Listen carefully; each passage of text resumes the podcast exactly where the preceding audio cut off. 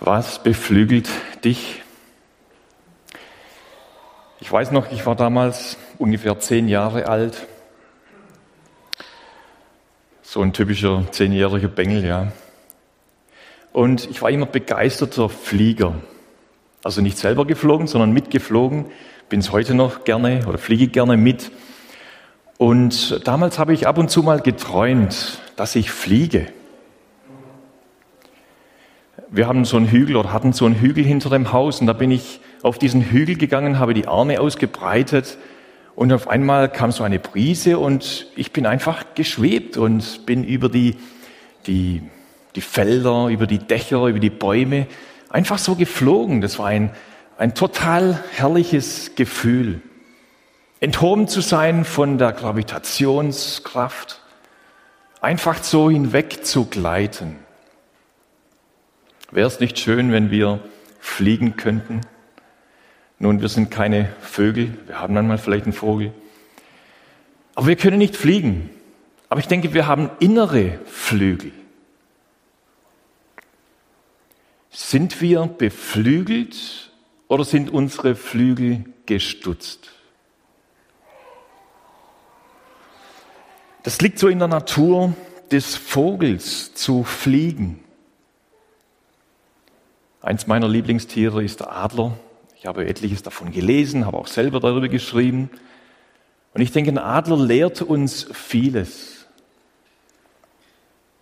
Erstens mal seine Identität, die Identität zu erkennen. Dass er eben nicht irgendein Spatz ist oder ein Huhn, sondern er ist der König der Lüfte.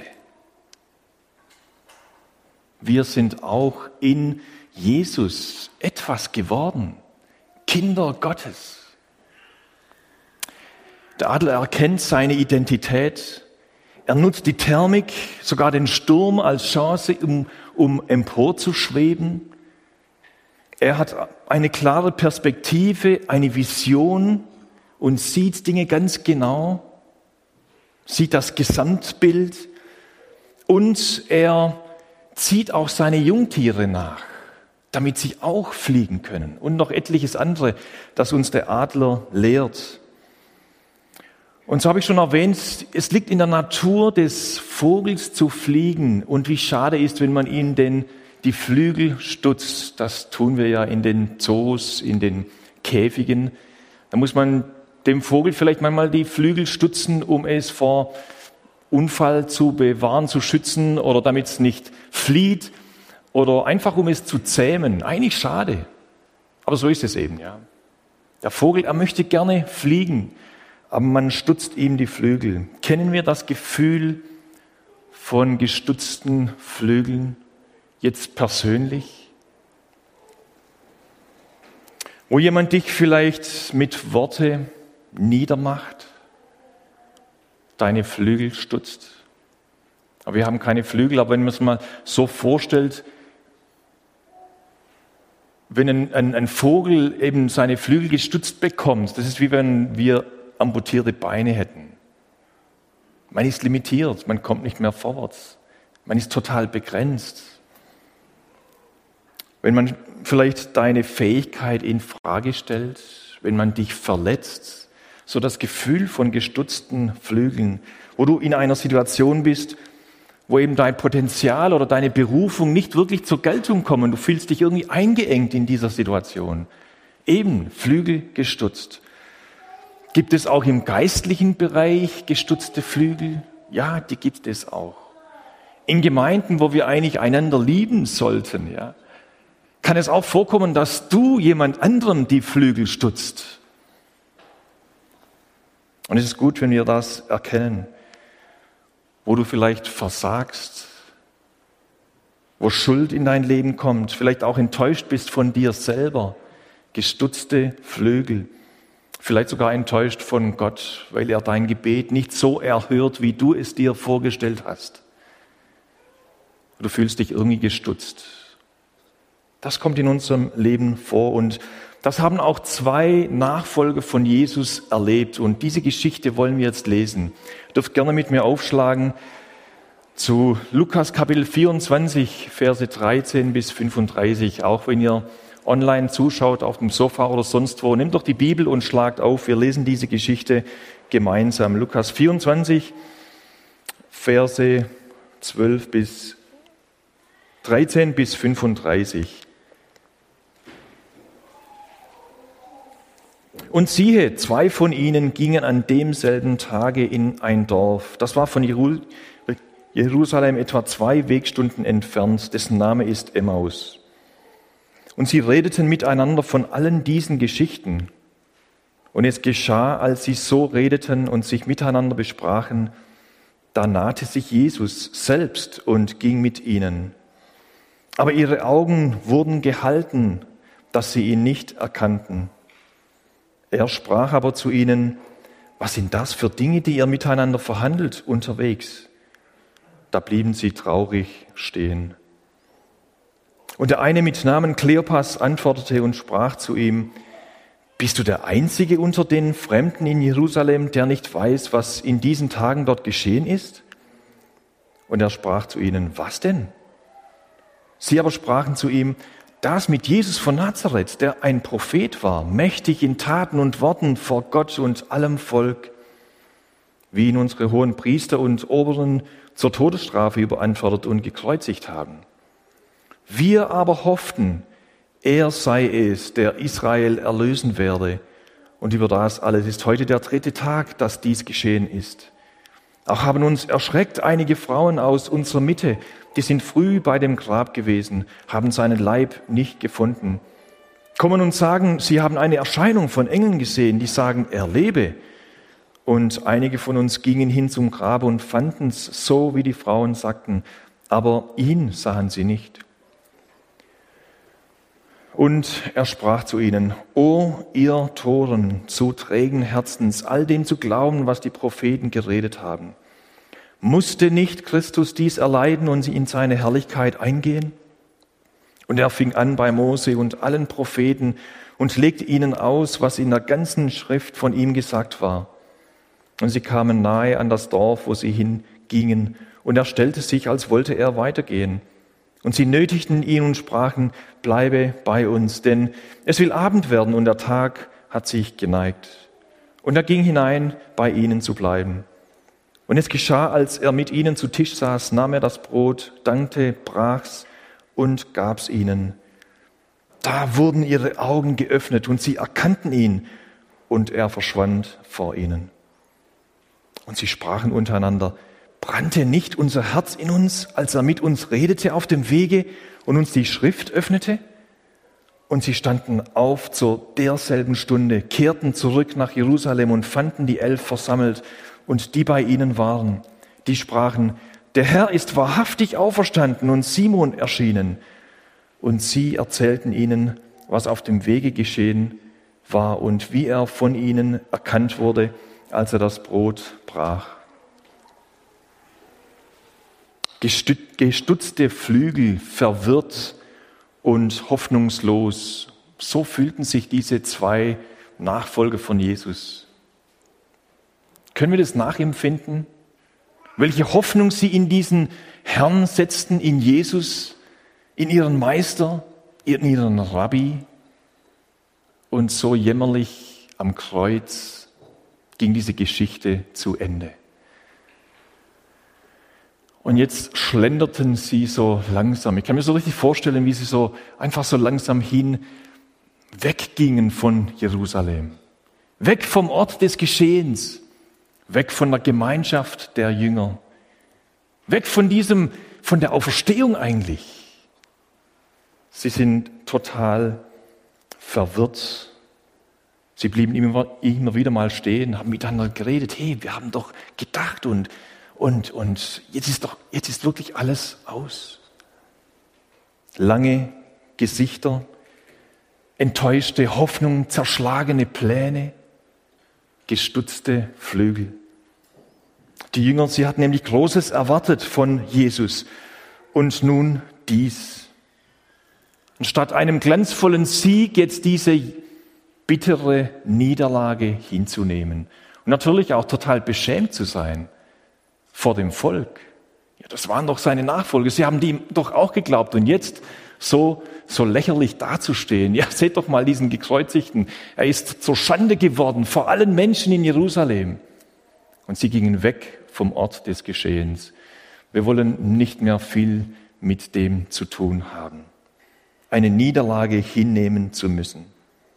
Und so schien es an diesem Karfreitag, schienen alle ihre Träume wirklich total zerplatzt zu sein, gestutzte Flügel, alle Vorstellungen zunichte gemacht. Ich stelle mir vor, tief traurig, ängstlich sogar und zweifelnd. Und Zweifel können uns angreifen wie so ein Bär von vorne, von hinten, von allen Seiten. Und wir sind manchmal so machtlos dem, dem ausgeliefert. Uns geht es doch auch manchmal so.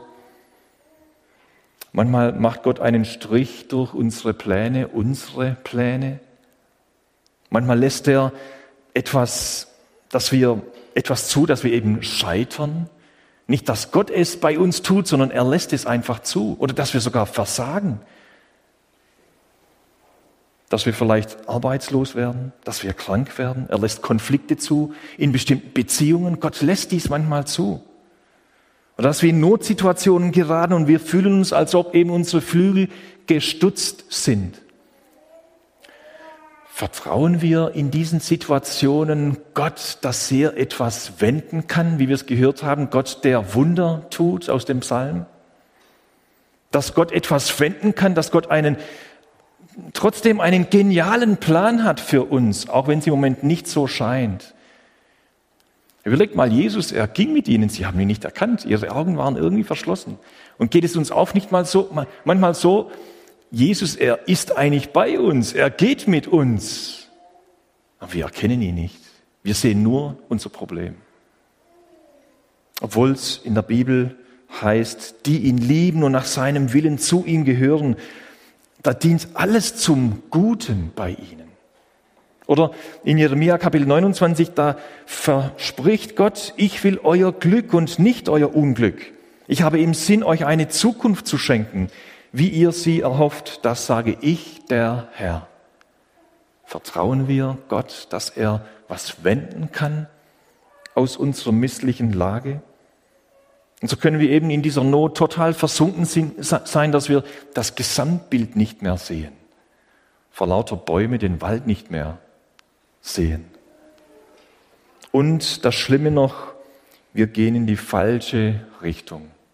Wir verlassen die Gemeinschaft, wo wir eigentlich Mut zu, wo, uns Mut zugesprochen werden könnte, wo wir eben getragen werden könnten, wo für uns gebetet wird. Wir verlassen diese Gemeinschaft. Sehr schade. Wir ziehen uns zurück und da weist uns der Hebräer-Schreiber darauf hin, Deshalb ist es wichtig, sagt er, unsere Zusammenkünfte nicht zu versäumen, wie es sich schon einige angewöhnt haben. Wir müssen uns doch gegenseitig ermutigen und uns gegenseitig Worte der Ermutigung zusprechen. Und ich erlebe diese Gemeinde hier auch als eine Gemeinde der Ermutigung. Immer wieder werde ich ermutigt. Es war für sie eben jetzt das Ende, aber kein Happy End, sondern ein schlimmes Ende. Enttäuscht, verwirrt, sind sie ihm auf dem Leim gegangen? Ein Scharlatan? War er ein Betrüger, ein Schwätzer? Aber er sagte doch, er war ein Prophet. Er sagte doch, er ist von Gott gesandt. Und so, so kommen sie, möchte mal sagen, in, die, in so eine Therapie des Redens. Sie reden miteinander und das ist gut so. Wenn wir auf einmal schweigen, dann ist es nicht mehr gut um uns bestellt. Einfach zu reden. Und da, da, brauchen wir Freunde, wir brauchen Brüder, Schwestern in der Gemeinde, wo wir uns auch getrauen, uns etwas vom Leib zu reden. Wo es dann, wo wir wissen, es wird nicht irgendwo herumgeschwätzt. Wir brauchen einander. Und das ist eben diese Therapie des Redens. Und als sie so reden miteinander, da kommt jemand und gesellt sich zu ihnen. Wir wissen, es ist der Herr. Sie erkennen ihn nicht. Sie waren so aufgelöst, dass sie eben ihn nicht mal erkennen. Sie wussten nicht, dass es Jesus ist. Jesus hat sie aber gut gekannt.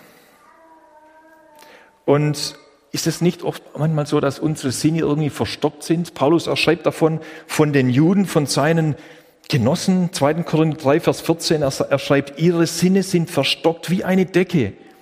Wir wollen beten, dass ihnen diese Decke weggenommen wird. Und kann es nicht auch manchmal sein, dass unsere Augen irgendwie gehalten werden? Und dann braucht es manchmal jemand von außen, der uns darauf aufmerksam macht.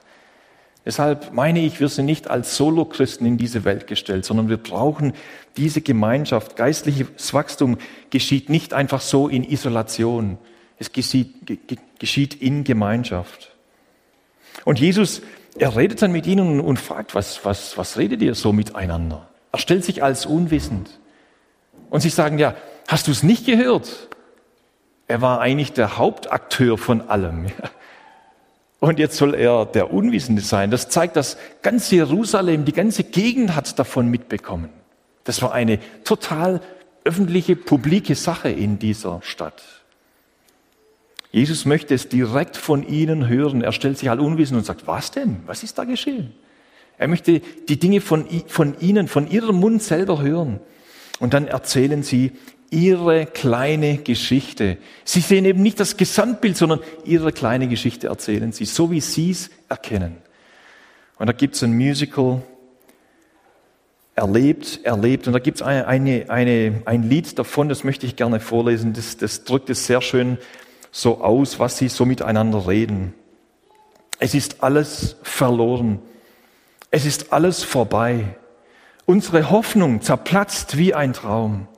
Es ist alles verloren, es ist alles vorbei. Er ist tot und das fassen wir kaum. Wir sahen in ihm den Messias und er selbst hat es sich so erklärt. Doch jetzt sind wir nicht mehr so sicher. Warum hat er sich nicht gewehrt? Und jetzt ist alles aus. Wir gehen zurück nach Haus. Mit ihm hatte etwas begonnen, seine Lehre, sie war neu und war gut. Wir folgten ihm voller Vertrauen. Seine Worte, sie machten uns Mut. Jetzt sitzen wir hier in Verzweiflung. Keiner weiß, wie es weitergehen wird. Auch Israel bleibt in der Knechtschaft. Wir haben uns alle geirrt. War er nicht stark genug? War alles nur Betrug? Es ist alles verloren. Es ist alles vorbei. Unsere Hoffnung zerplatzt wie ein Traum. Es ist alles verloren. Es ist alles vorbei. Er ist tot und das fassen wir kaum. Ihr könnt es nachschlagen in, oder nachlesen in Vers 19. Sie sprachen zu ihm, das mit Jesus von Nazareth, der ein Prophet war, war eben, nicht ist mächtig in Worten und Taten. Wir dachten, er sei der Messias, aber wir glauben es nicht mehr.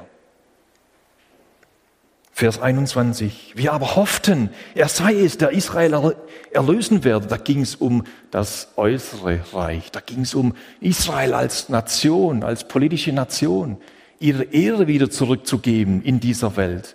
Aber Jesus sagt, mein Reich ist nicht von dieser Welt.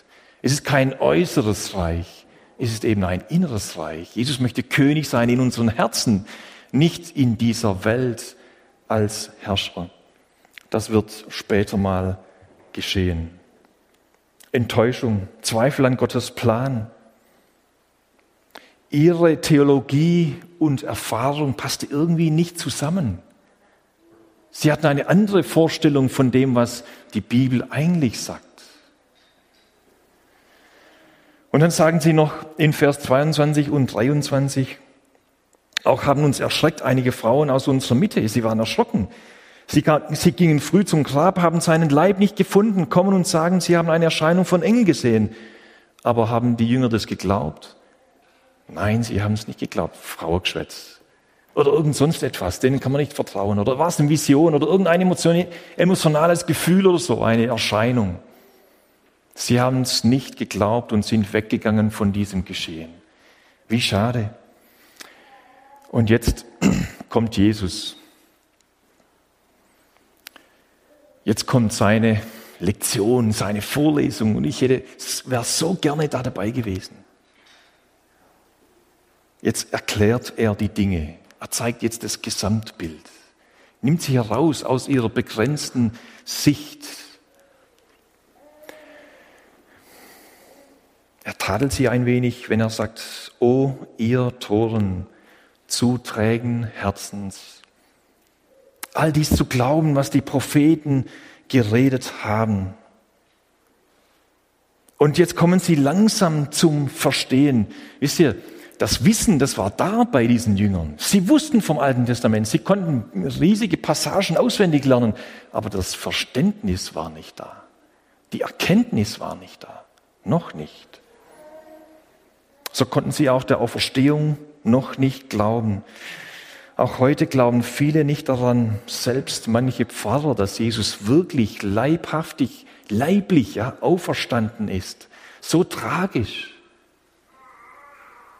Sie bräuchten eine persönliche Begegnung mit Jesus oder eben mit Menschen, die wirklich lebendige Christen sind, die sagen können, Jesus hat mein Leben verändert. Jesus, er tut heute noch etwas. Und jetzt kommt eben diese Vorlesung und er legte es ihnen aus, Vers 27. Er fing an bei Mose und allen Propheten und er legte ihnen alles aus, was in, die, in, in der ganzen Schrift von ihm gesagt war. Wie viele Stunden wohl? Ich wäre wirklich gerne dabei gewesen. Ich kann mir vorstellen, er, er legt ihnen aus, er, er zeigt ihnen, was ganz am Anfang äh, gesagt worden ist in Genesis 1. Mose, wo steht eben, dass jemand verheißen ist, der dieser Schlange den Kopf zertreten wird. Wisst ihr das nicht, dass das steht? Oder einem Propheten wie mich, wie mich wird Gott erwecken, sagte Gott zu Mose.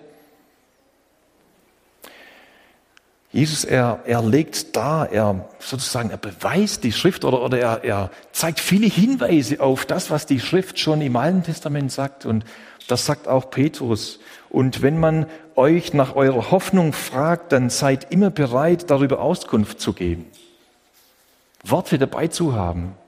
Hinweise auf Gott oder er weist, denke ich, auch auf seine Geburt, steht nicht in Jesaja 7 von dieser Jungfrau oder Jesaja 9, in der Finsternis scheint ein großes Licht uns ist ein Kind geboren. Habt ihr es vergessen? Und er wird sogar in Bethlehem, Micha 5 steht in, in diesem Propheten, in Bethlehem geboren. Selbst die, selbst die Schriftgelehrten haben das gewusst. Oder sein Tod, viele Prophezeiungen auf seinen Tod. Zachariah 9, Vers 9. Ein König, er kommt, er reitet auf einem Esel. Denkt ihr, denkt, denkt ihr nicht mehr an diese eherne, eherne Schlange? 4. Mose, Kapitel 21 oder Psalm 22, wo steht, dass man alle seine Gebeine zählen konnte, Hände und Füße haben sie mehr durchbohrt. Sie haben das Los geworfen um mein Gewand. Ich kann mir nicht vorstellen, dass Jesus Jesaja 53 ausgelassen hat, wo steht, dass er all unsere Schuld auf sich genommen hat. Wir, wir hielten ihn für den Verachteten, aber Gott hat ihn dadurch angenommen. Um unsere Missetat ist er verwundet. Und dann man gab ihm sogar ein Grab bei einem reichen Mann, der Josef von Arimathea. Steht in Jesaja Kapitel 53. Oder die Auferstehung, Psalm 16. Er wird nicht zulassen, dass dein Heiliger die Verwesung sehe. Über 300 Prophezeiungen auf Jesus hin. Wie lange ging wohl diese Vorlesung? Er erklärte ihnen alles anhand des Alten Testamentes. Da entdecken wir Jesus, den Messias drin und eben im Neuen Testament erfüllt. Skeptiker, sie kamen auf die Idee, das Alte Testament könnte erst viel später geschrieben worden sein. Es gab nämlich lange Zeit nur noch Abschriften vom neunten Jahrhundert vom Alten Testament. Und da haben sie gesagt, ja, das wurde verändert und verfälscht und so weiter. Wir können nicht wirklich sicher sein, dass es wirklich verlässlich ist. Bis dann 1947 ein Ziegenhirte in Qumran Rollen fanden. Und in diesen Rollen wurde klar widerlegt, nein, diese Schriften, die sind verlässlich. Sie sind identisch. Sie waren 100, wurden 100 Jahre vor Christus in dieser Zeit ähm, abgeschrieben und sind dort versteckt worden. Und da wurde ganz klar gezeigt, die sind wirklich identisch. Das Wort des Herrn, die Bibel ist verlässlich. Und so hat er ihnen alles erklärt, von eben A bis Z. Und die Jünger, sie wollten, sie wollten eigentlich heimgehen. Es war Abend. Jesus, er stellte sich, als ob er weitergehen möchte. Aber dann sagen sie, nein, bleib doch bei uns. Es wird Abend werden und, und der Tag hat sich geneigt. Geh doch mit uns rein. Und sie haben erkannt, der kann uns was mitgeben. Irgendwie, sie, sie sagten doch, brannte nicht unser Herz schon, als wir mit ihm unterwegs waren? Sind wir auch manchmal Toren, zu träge, um seinem Wort zu glauben, zum, um sein Wort zu vertrauen? Wir denken, ja, die Jünger, die waren wirklich blöd damals, ja. Aber geht es uns nicht manchmal auch so? Es gibt viele Zusagen in der Bibel, die uns immer wieder ermutigen können. Haben wir sie vergessen? So wie auch diese Jünger, sie haben ihr Wort im Alten Testament vergessen oder irgendwie nicht erkannt. Zum Beispiel 1. Johannes Kapitel 4, da steht, seht, wie viel Liebe unser himmlischer Vater für uns hat. Denn er erlaubt, dass wir seine Kinder genannt werden. Und das sind wir auch. Haben wir es vergessen? Psalm 139, du hast mich gesehen, bevor ich geboren war. Jeder Tag meines Lebens war in deinem Buch geschrieben. Jeder Augenblick stand fest, noch bevor der erste Tag begann. Wissen wir es noch? Psalm 23, Vers 6, Deine Güte und Gnade begleiten mich alle Tage meines Lebens und ich werde für immer im Hause des Herrn wohnen. Oder Lukas 6, da geht es um Verfolgung. Wenn das geschieht, dann freut euch, springt vor Freude, denn im Himmel erwartet euch eine große Belohnung. Denken wir dran, wenn Tage kommen, wo wir ausgelacht werden, wo wir als Minderheit abgelehnt werden? Philipper 1, Vers 6, ich bin sicher, dass Gott, der sein gutes Werk in euch angefangen hat, damit weitermachen und es vollenden wird bis zu dem Tag, an dem Christus Jesus wiederkommt. Er wird es gut machen. Philipper 4, 19, und mein Gott wird euch aus seinem großen Reichtum, den wir in Christus Jesus haben, alles geben, was ihr braucht. Könnt ihr noch weiter so machen. Denken an Römer 8, Vers 39. Und wer, wären wir hoch über dem Himmel oder befänden uns in den tiefsten Tiefen des Ozeans, nichts und niemand in der ganzen Schöpfung kann uns von der Liebe Gottes trennen, die in Christus Jesus, unserem Herrn, erschienen ist. Haben wir es vergessen? Und eben, da kommt diese Tischgemeinschaft. Sie sitzen miteinander, sie essen miteinander, sie lernen weiter denke, es ist gut, wenn wir auch am Tisch nicht nur über Dinge des Lebens reden, sondern auch über Glaubensdinge.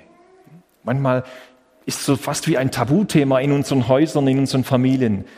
Aber ich finde es ich find's super, wenn ich mal irgendwo bin und da redet man einfach so ganz natürlich auch über den Glauben.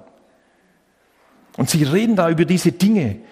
Und dann kommt Vers 31, so diese Wende, beflügelt zu werden.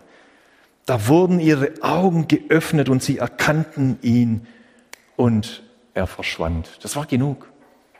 Genug Vorlesung, genug erklärt. Jetzt haben sie, jetzt hat's Klick gemacht, jetzt haben sie es erkannt. Ich brauche nicht mehr hier zu sein. Und in seinem Auferstehungsleib ist Jesus dann einfach so verschwunden. Jetzt kommt dieses Aha-Erlebnis. Es macht Sinn, was er uns erklärt hat. Und sie sagten doch, brannte nicht unser Herz, das ist wie Vergleich vom Verliebtsein vielleicht, ja. Nicht nur das Gefühl, sondern wirklich eine Passion, eine Leidenschaft in sich.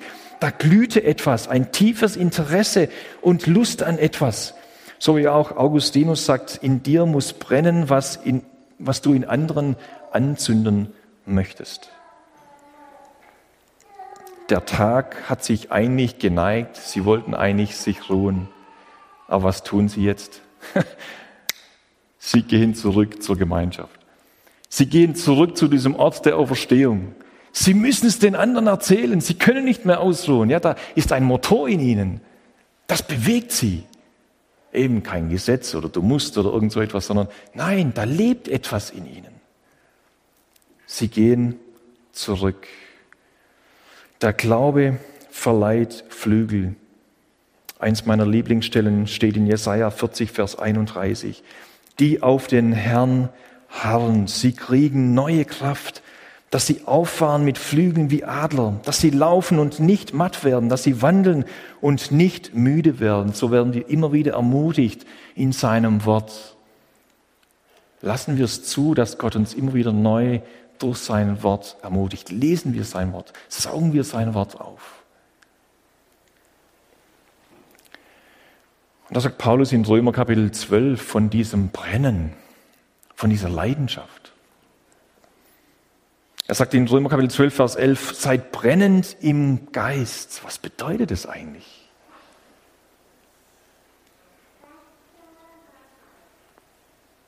Seid voller Hingabe. Es gibt eine englische Übersetzung, die sagt, be at boiling point in the spirit. Sei am Siedpunkt, Siedepunkt, ja, im Heiligen Geist. Das heißt, das Wasser bei, ich meine 100 Grad, ja, da, da, da blubbert's, da brodelt's, ja. Sei an diesem Siedepunkt im Heiligen Geist. Lass nicht zu, dass es erkaltet. So ein Hinweis. Wie können wir in dieser Leidenschaft leben? Wenn wir nah bei Jesus sind. Wenn wir immer wieder sein Werk anschauen, seine Liebe zu uns erkennen. Als Beispiel möchte ich eine Person erwähnen aus der Kirchengeschichte, die uns vielleicht nicht ganz so bekannt ist, die aber, meine ich, fast so bedeutend ist wie Martin Luther. William Tyndale. Jemand von ihm schon gehört? Ein Reformator, für uns nicht so bekannt, aus England.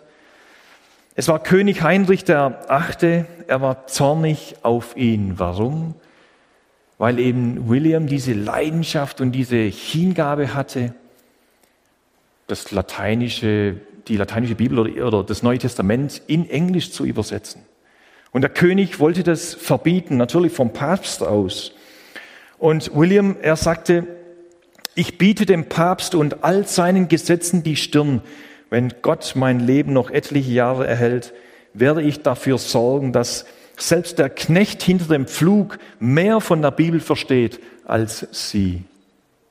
Das war seine Leidenschaft, dass der simpleste, einfachste Mensch die Bibel lesen kann. Können wir uns vorstellen, dass es da vor 500 Jahren so eine Zeit gab? Das Volk darf nicht die Bibel lesen.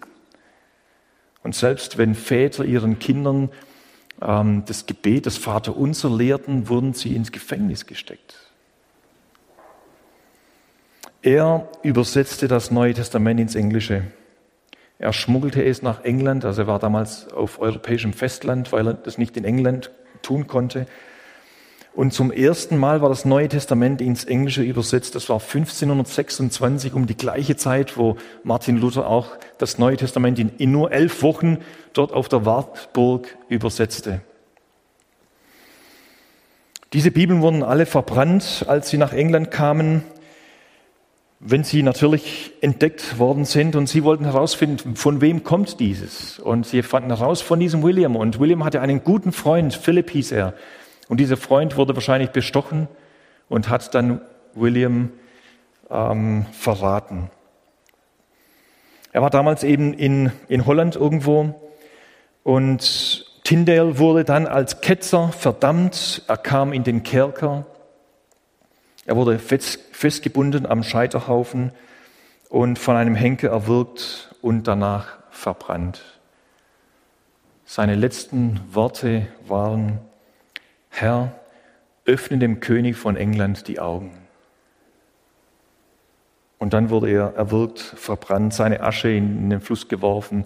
Sie wollten nichts mehr wissen von William Tyndale. Er war 42 Jahre alt hat nie geheiratet, wurde nie begraben eben. Das Gebet von William wurde zwei Jahre, nur zwei Jahre danach wurde es erhört. Und der König, der Achte von England, hat dann das Neue Testament in Englisch in England zugelassen. Noch etwas von dieser Leidenschaft von diesem William Tyndale. Das steckt irgendwie an. Und eben, was der letzte Vers hier beschreibt, Lukas von diesen Geschehnissen, als die Jünger eben zurückkamen zu den elf, die dort versammelt waren. Die sprachen dann zu den zwei, der Herr ist auferstanden und Simon erschienen. Da steckt so viel Hoffnung drin, auch für uns, die wir vielleicht versagt haben. Was, wenn er wirklich Simon Petrus erschienen ist, dann ist wirklich Hoffnung in dieser Botschaft. Auch wenn ich versagt habe. Petrus, wissen wir ja, dreimal Jesus verleugnet. Er hat wirklich sogar bei Gott ge ja, geschworen, ich kenne diesen Menschen nicht. Und jetzt ist für Petrus Hoffnung da, Vergebung da. So kann auch in meinem Leben was Neues geschehen. Auch in meinem Christenleben wieder nah bei Jesus zu sein. Wenn er wirklich Petrus erschienen ist, dann besteht kein Zweifel mehr. Vielleicht bist du auch irgendwie in deinem Leben verwirrt, hoffnungslos, du fühlst dich eben gestutzt, deine Flügel sind gestutzt. Gott kann dich wieder neu ermutigen, wieder neu begeistern, dich wieder neu beflügeln durch sein Wort. Lassen wir es zu. Wir wollen offen sein für sein Wirken, sein Wort in uns aufnehmen. Im täglichen Leben, aber auch wenn wir zusammenkommen, wo wir sind, in der Gemeinschaft eben. Und da möchte ich noch zum Abschluss mit uns beten.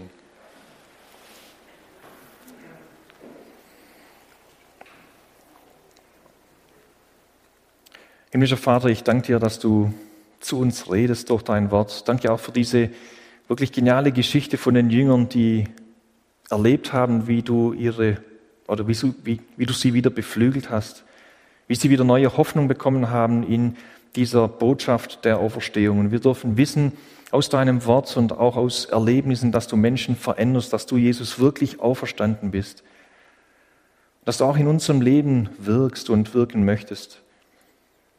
Schenk, dass wir es zulassen, dass wir, dass dein Wort in uns wirkt und in uns auch sie uns stärkt, dein Wort, dass es uns auch in Bewegung setzt, dass wir erkennen, dass unsere Schuld vergeben ist, dass du in unserem Leben was Neues schaffen kannst und dass du auch mit uns als deine Kinder unterwegs bist. manchmal erkennen wir dich nicht, obwohl du eigentlich da bist. Danke, dass dein Wort uns immer wieder neu ermutigt und schenkt, dass wir es auch zulassen, dass wir einander ermutigen in unseren Gemeinschaften. Und so bist du auch diese Woche bei uns und gehst mit uns in all unseren Situationen. Danke, dass du unsere Ermutigung bist. Amen.